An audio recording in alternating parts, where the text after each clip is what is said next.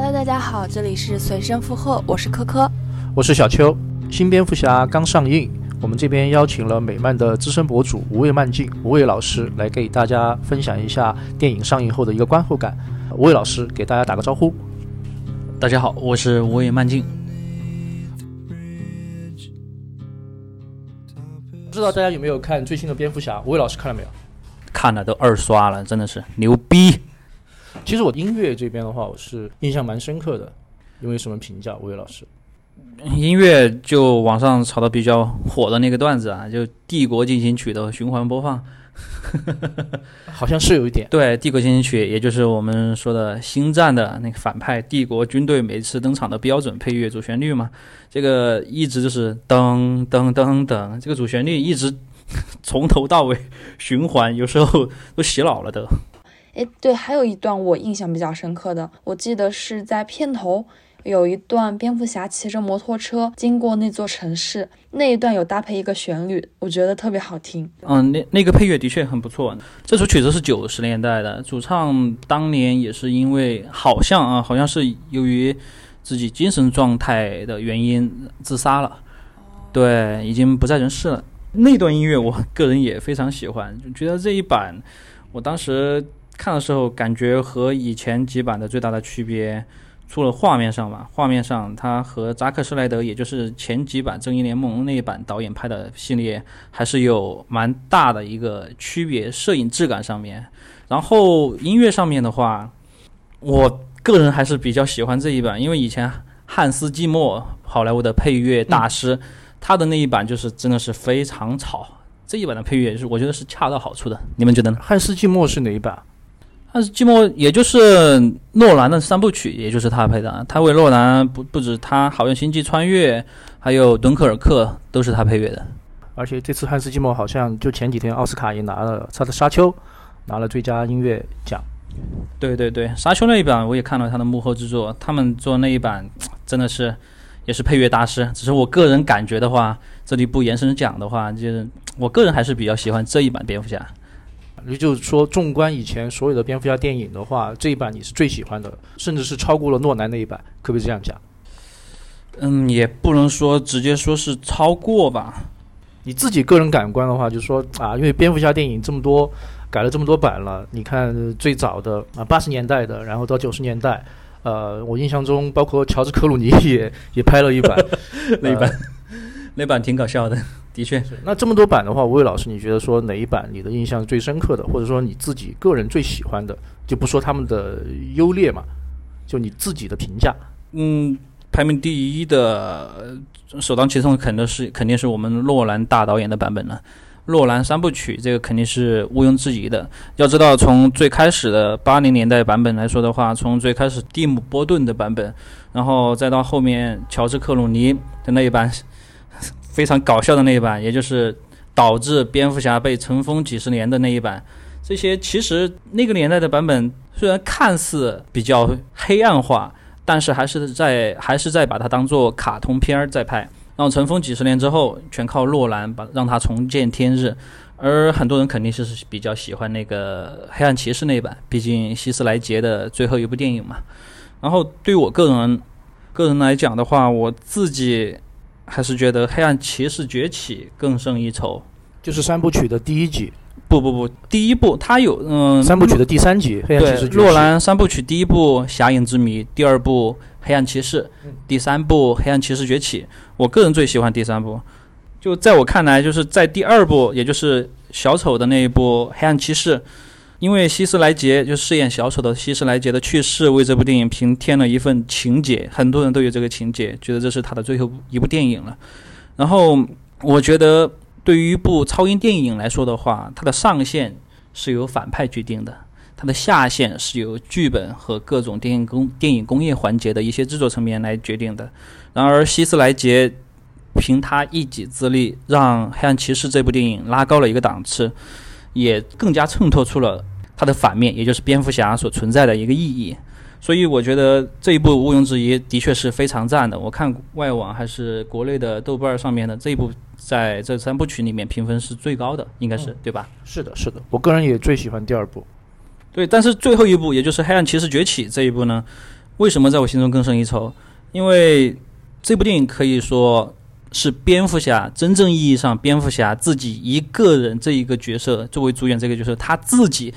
担起了蝙蝠侠这三个字儿，他自己撑起了这部电影，而不是靠第二部希斯莱杰的小丑那样反衬他的意义。可不可以更具体一点呢？就是这部电影让让蝙蝠侠对于歌坛他的一身份、自我认同，还有对于这个城市文化历史和他为城市做的这一切所有的一切，所以我把它称之为这一切的意义，还有它的初衷都得到了升华。为什么我喜欢当下刚上映的这一版新蝙蝠侠？因为这版蝙蝠侠很有黑暗骑士崛起的味道。最标志性的镜头，也就是新蝙蝠侠里面片尾，他自己吊在那个高压电线上面，割断电线和受苦的民众，对，嗯，自己朝下面坠落，舍弃了自己，就那一幕，真的让我非常有黑暗骑士崛起就完结的时候那一幕的感觉。要知道，黑暗骑士崛起是蝙蝠侠自己开着飞机把一颗核弹运送出了歌坛，然后最终牺牲了自己。当然，这个牺牲加一个引号，就是新蝙蝠侠的那一幕就完全对标了黑暗骑士崛起的那一幕。所以我觉得，就这些细节，你会觉得他对歌坛这座城市的那个那个情节非常深。他就是这座城市的守护神，并没有只是单单停留在言语上，而是他的作为上。就是我觉得，就是黑暗骑士崛起这一步，让蝙蝠侠担起了蝙蝠侠这三个字儿。也就是说，诺兰三部曲的蝙蝠侠用三部电影做到的一件事儿，新蝙蝠侠一部电影就做到了。谢谢吴伟老师。就是魏老师刚才讲到，就是反派，然后决定了一个电影的上限。这边想问个问题，就是说，呃，我说实话，就是说《黑暗骑士》三部曲，然后包括现在的新蝙蝠侠里面的反派，我觉得有一点啊、同质化，就是看起来像新的一个谜语人，他的笑声、他的癫狂，然后包括他的一些动机，看起来跟《黑暗骑士》里的小丑有很多相似的地方。这一点，魏老师怎么看？我本来也要说，就是这一版谜语人就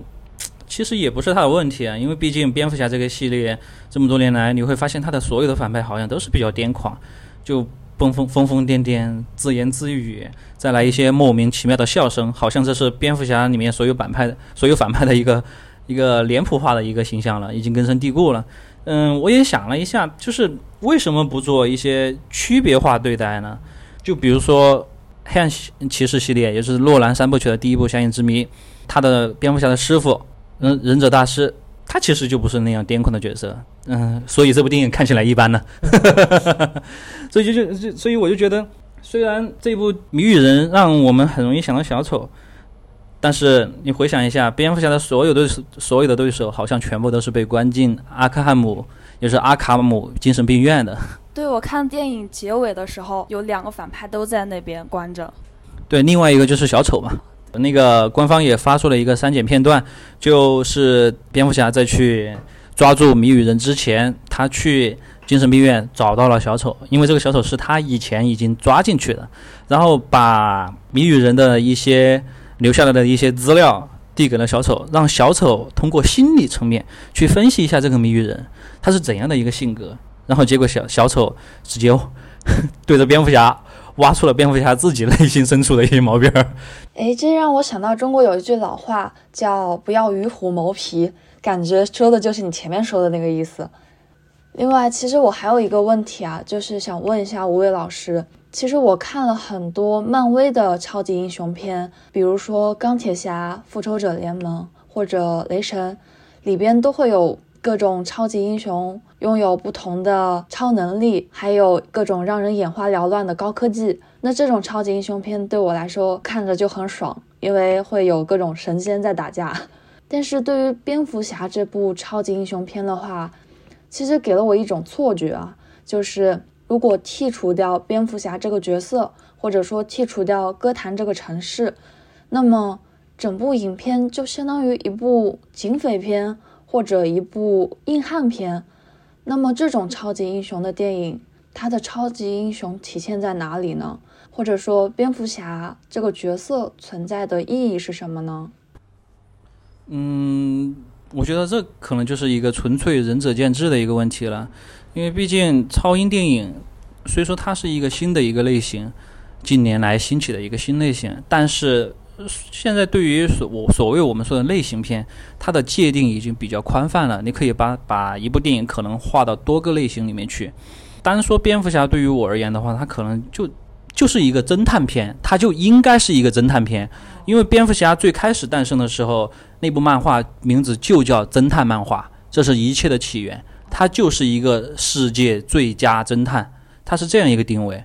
蝙蝠侠最开始起源就是这样，所以，嗯，这部片子以侦探的一个解密、侦破案件的一个视角，我觉得是一个返璞归真的一个角度。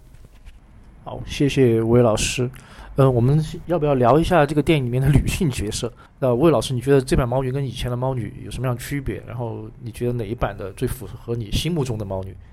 最符合我心目中的猫女肯定是诺兰的《黑暗骑士崛起》那部的安安妮海瑟薇，我们的海瑟薇女王大人那一版是我心中形象来说最完美的一个，不单说形象，她的性格应该是性格上面最完美的一个猫女。虽然形象我也很爱，但是对于单纯对于猫女这个角色而言的话，新蝙蝠侠这一版她不说话的时候啊，那个人站在那儿的那个气质，是最符合我心中那个原版漫画中的那个猫女的。只不过她在新蝙蝠侠里面存在的那个存在感没那么强，所以就是整体塑造刻画上面是有点比不上安妮海瑟薇的那一版的。说到这一点，其实我有一个疑问啊。就是在影片的最后，蝙蝠侠和猫女他们亲吻过后就各奔东西了。对于我这个浪漫主义者来讲，我当时就在想：难道英雄不配拥有爱情吗？谁说英雄一定要拥有爱情啊？而且最后他们也没有接吻。最后对结局之前，大家都以为又要接吻的时候，他们没有。我非常非常非常爱这一个刻画，他们。我当时我就想，千万不要亲上亲上去，千万不要亲上去。如果真的再亲上去的话，这个蝙蝠侠的这个人物塑造可能就会一秒破功啊！他和以前的那些花花公子的那些版本不一样。我觉得，对于现在的他而言，他不去拥抱这份爱情，他不去抓住这一份爱情，更能让他对于歌坛这座城市的那一个情怀情节显得更加立体，也更令人信服。所以我很喜欢就是结局这一个设定。那么那个小邱，你觉得这一版怎么样呢？我个人啊，我个人其实还蛮喜欢最早的就是米歇尔·福菲那版的那版非常早的那版，那不是独立电影的那版吧？还是是蒂姆·波顿那版他第二集。然后我印象非常深刻的是，因为当时他是某个企业的一个秘书，然后发现了企业的然后秘密，然后被高管扔下大楼。那段印象非常深刻，就是很多只猫去舔他的尸体，然后他复活了，也被赋予了猫的能力。嗯嗯，那一版它吸引人的点其实无非两点，一个就是极度性感，是的，是的。第二点就是直男比较喜欢的。第二点就是他站在你面前会给你一种很致命的感觉，致命女神这样的一种感觉，就是极度性感和致命，这是那一版非常具有。具有吸引力的最大的两个标签。这一版这一版有个问题，不知道你们有没有共鸣啊？就是，呃，结尾蝙蝠侠跟猫女分开的时候，有没有想到《速度与激情七》的结尾？你这么一说，并行了一段时间，然后就分开了。我可以去剪辑一版，然后配换个配乐。呃，就是我当时以为蝙蝠侠是去追猫女去了，中间有一段他们在追逐的过程中，我跟朋友说。有点像两只蝴蝶里的我和你缠缠绵绵翩翩飞，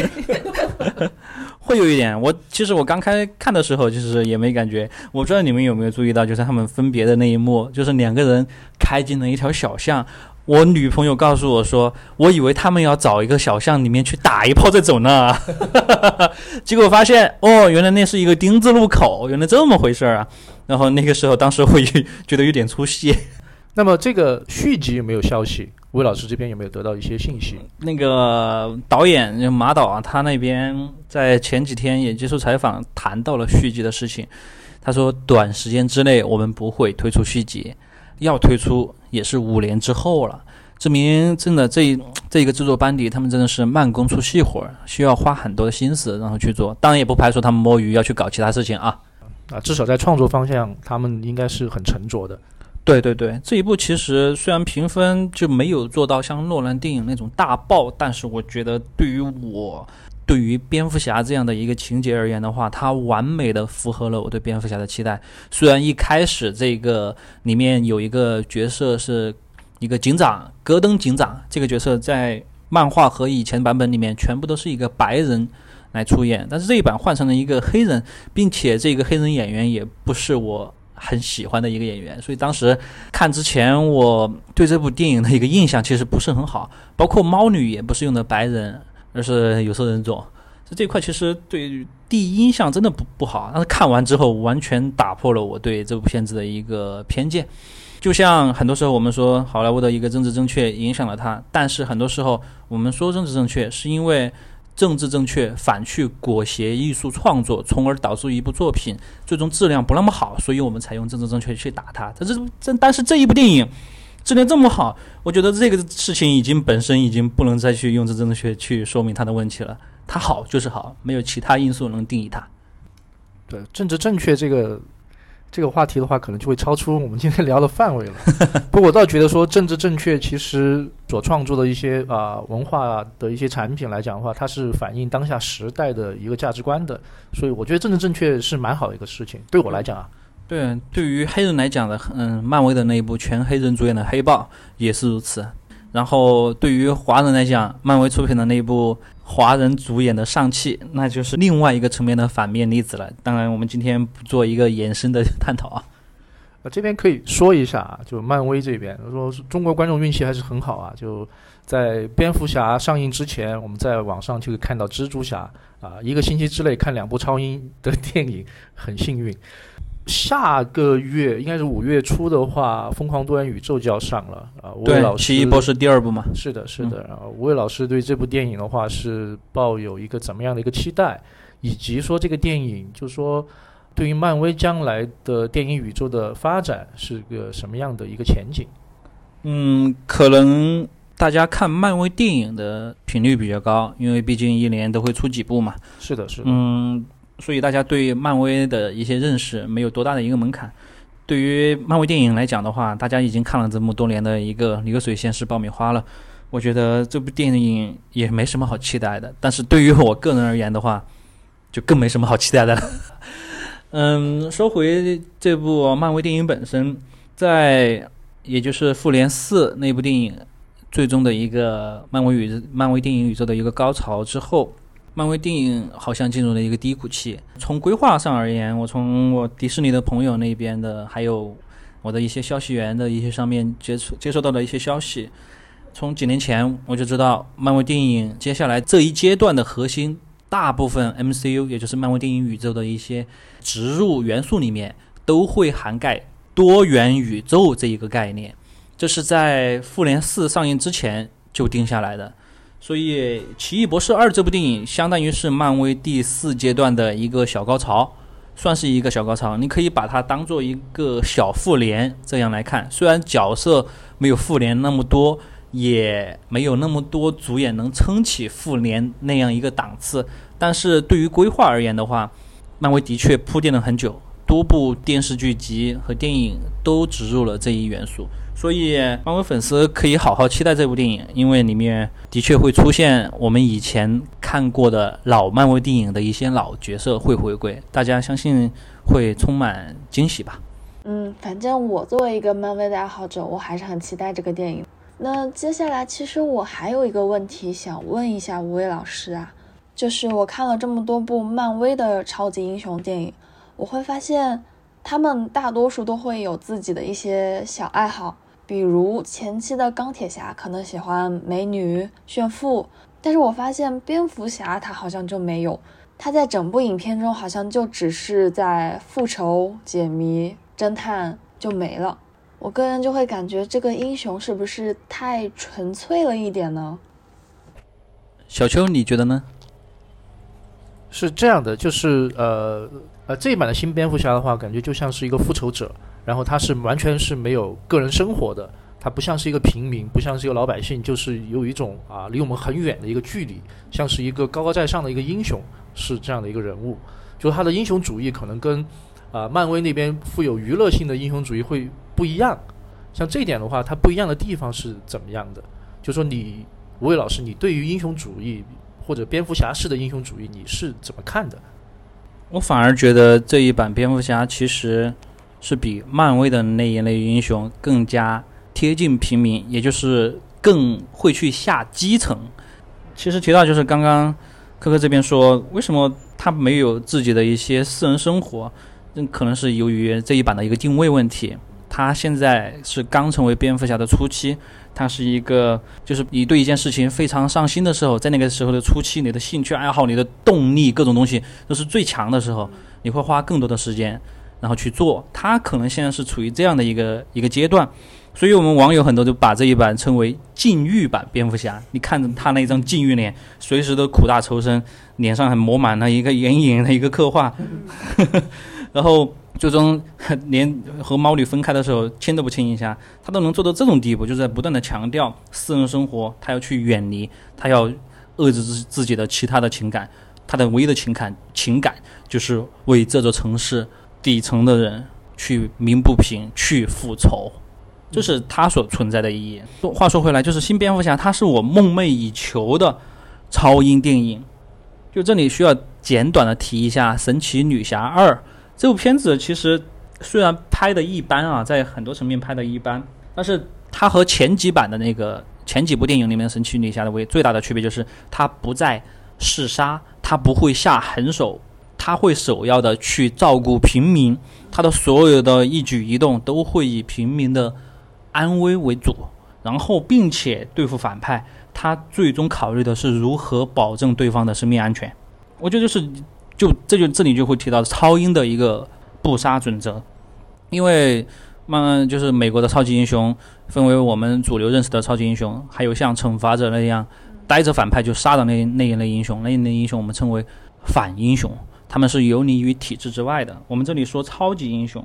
超级英雄的一个存在的意义肯定是和反英雄不一样的，它是有底线的。这就和其实我们之前嗯成年人经常经常在说的爱是克制，你恨。其实你不是说不能恨，人有七情六欲，但是你恨也要克制，这是人类生存的一个准则，人类文明就是这样延续下来的。所以我觉得《神曲女侠二》这部电影我很喜欢，虽然综合评分我打也打得不高，但是这一点的话，我觉得它符合一个超英所拥有的最基本的一个品质。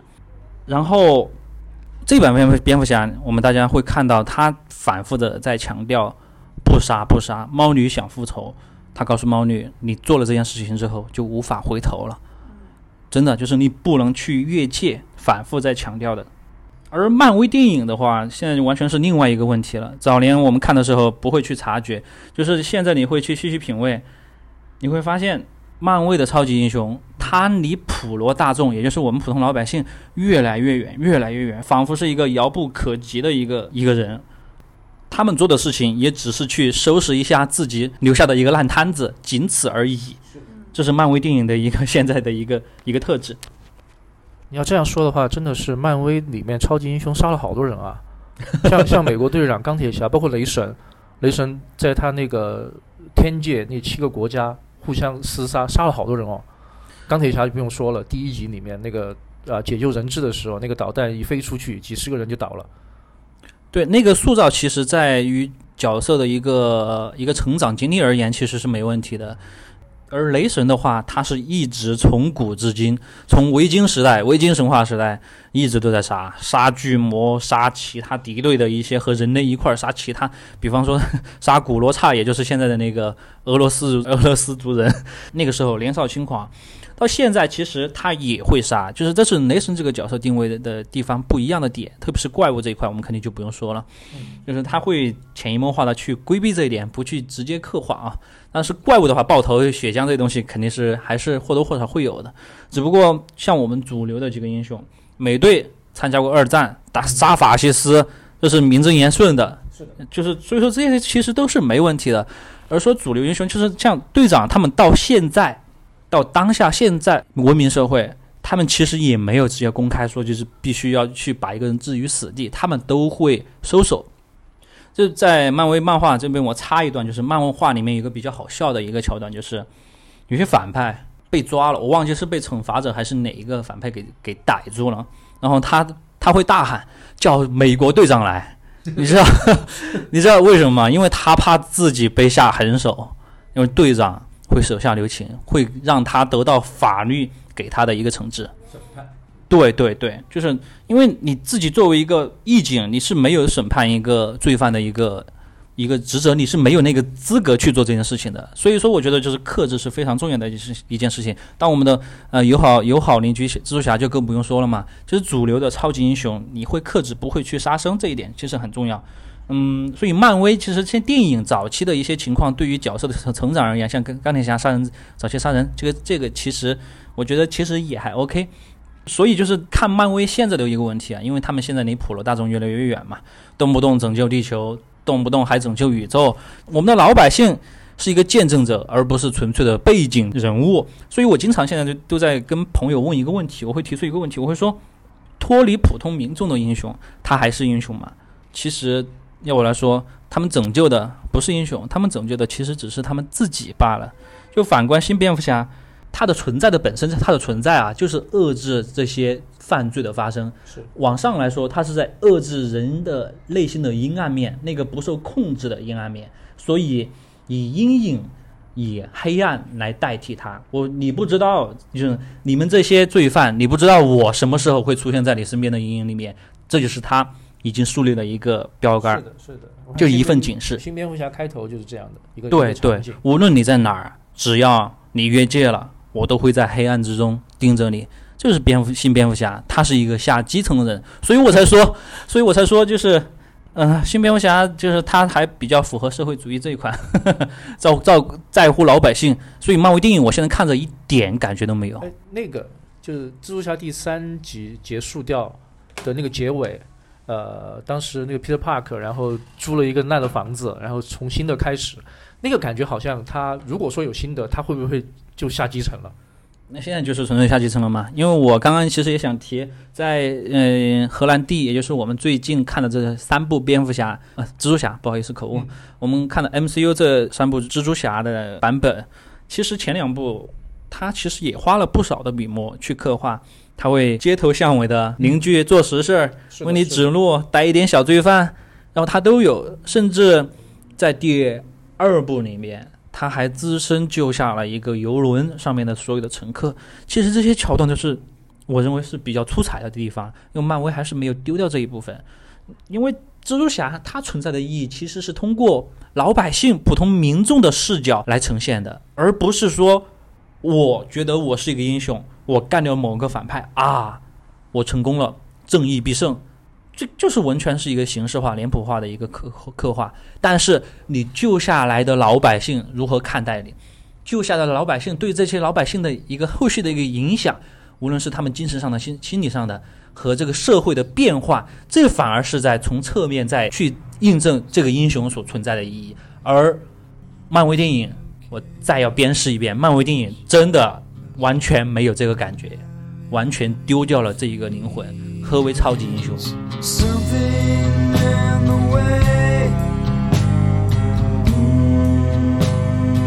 ？？OK，这边给大家介绍一下，《学生附和》是一款介绍泛文化资讯、表达个人生活哲学的语音节目，不张扬、不激进、不站队，舒缓而平实的用自己的方式感受生活的美。欢迎大家订阅。今天就先这样了，再见。Something in the way, yeah.